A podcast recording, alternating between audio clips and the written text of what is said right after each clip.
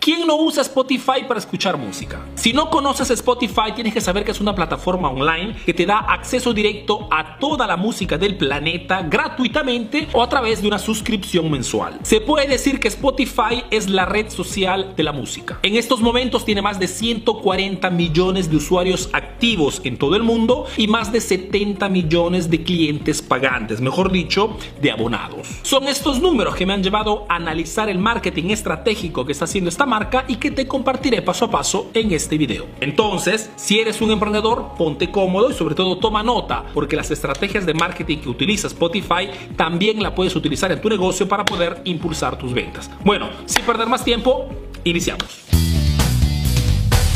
La primera estrategia que notamos en el marketing de Spotify es el famoso focus o enfoque total en solo un rubro. Spotify, como cualquier otra marca, tiene muchísima competencia. Todos los días Spotify tiene que competir con YouTube Music, Apple Music, Amazon Music, etcétera, etcétera. Y para diferenciarse en el mercado se mantiene fijo solamente en un rubro, la música. Mejor dicho, mientras los demás venden muchísimas otras cosas, Spotify se mantiene enfocado, concentrado solamente en el rubro musical. Este enfoque total en la música le permite de ser percibido como un servicio específico y por ende como el mejor. A nivel de marketing tienes que saber que más una marca es enfocada en un producto o servicio específico y más el marketing de esa marca es eficaz. Por una parte porque si vendes solamente una cosa, los clientes se recuerdan fácilmente quién eres y qué cosa vendes. Y por otra porque si te especializas en vender solamente una cosa, tu conocimiento mismo sobre este aspecto es superior respecto a la competencia y por ende también tu producto o tu servicio. Entonces, cualquier cualquier sea tu negocio, si en estos momentos no logras captar fácilmente nuevos clientes, la causa principal podría ser el hecho de que eres genérico, que no tienes un posicionamiento claro y específico en el mercado. En palabras simples, que vendes demasiadas cosas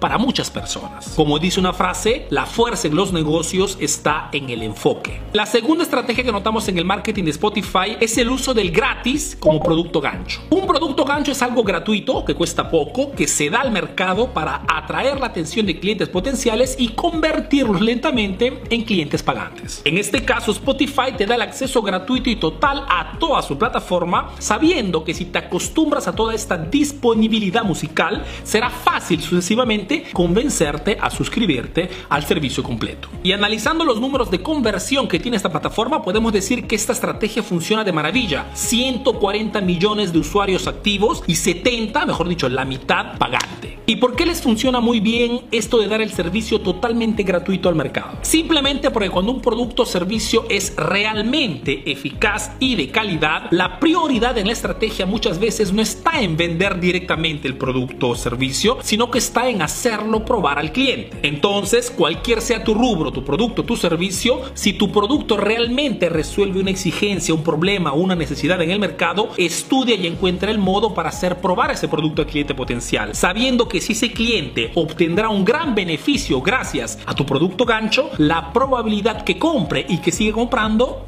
es altísima. La tercera estrategia que notamos en el marketing de Spotify es la famosa personalización. Spotify, además de ponerte a disposición toda la música del planeta, gracias a sus algoritmos, te crea playlists personalizadas y te da las mejores sugerencias musicales según tu gusto. En pocas palabras, esta plataforma trabaja constantemente para darte la mejor experiencia de uso. Lo que me aparece a mí en la aplicación no es lo mismo que te aparece a ti, simplemente porque todos tenemos gustos diferentes. Esta personalización total de uso hace que los clientes se acostumbren a este trato, a este servicio y que difícilmente dejen la plataforma. Entonces, cualquier sea tu negocio, pregúntate, ¿estoy dando a mis clientes un servicio particular, especial, único, personalizado, en modo que lo piensen tres veces antes de irse con la competencia? Y si la respuesta es no, ya sabes qué cosa tienes que hacer. La cuarta estrategia que notamos en el marketing de Spotify es el uso de ofertas agresivas para generar, para impulsar la primera venta. La primera venta en los negocios es mágica porque establece un pacto de confianza con el cliente. Por este motivo, Spotify crea constantemente ofertas agresivas para que los usuarios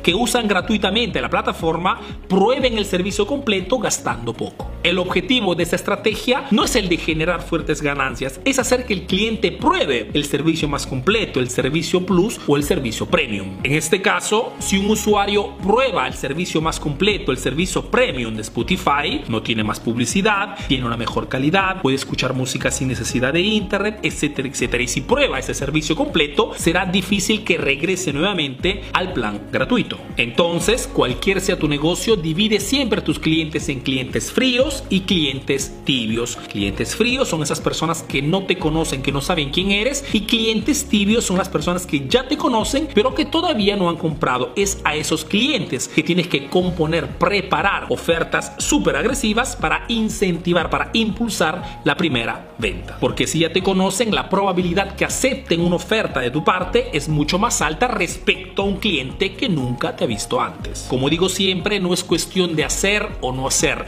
es cuestión de saber qué cosa estamos haciendo. Y la quinta estrategia que podemos apreciar en el marketing de Spotify es la propuesta única de venta. Spotify es el líder de su categoría porque desde el inicio se ha presentado al mercado con una propuesta de venta totalmente diferente y revolucionaria respecto a la competencia. En el 2008, cuando fue lanzado al mercado, se presentó con una propuesta totalmente revolucionaria para esos años. Si hasta ese momento comprar música significaba comprar una canción o una serie de canciones de un solo cantante, Spotify se presentó al mercado con una solución, con una propuesta flat. Mejor dicho, toda la música a disposición en un solo lugar, pagando solamente un mensual. Ahora te parece algo normal, pero te puedo garantizar que 11 años atrás los fundadores de Spotify eran percibidos como locos. Esto de tener toda la música a disposición en un solo lugar y poder escucharla sin límites y sobre todo a través de streaming, mejor dicho a través de internet, era algo inimaginable. Sin embargo, los fundadores, en vez de darse por vencidos después de tantas críticas, han continuado con la propuesta flat porque sabían que era la solución correcta. Entonces, cualquier sea tu rubro, analiza la propuesta de tu competencia y verifica si puedes proponer en el mercado una solución más innovadora, alternativa y única. El punto es este. Si te propones igual que tu competencia, será difícil que las personas elijan tu negocio. Los clientes cambian cuando ese cambio les da más beneficios. Si el resultado es el mismo, las personas se quedan donde están.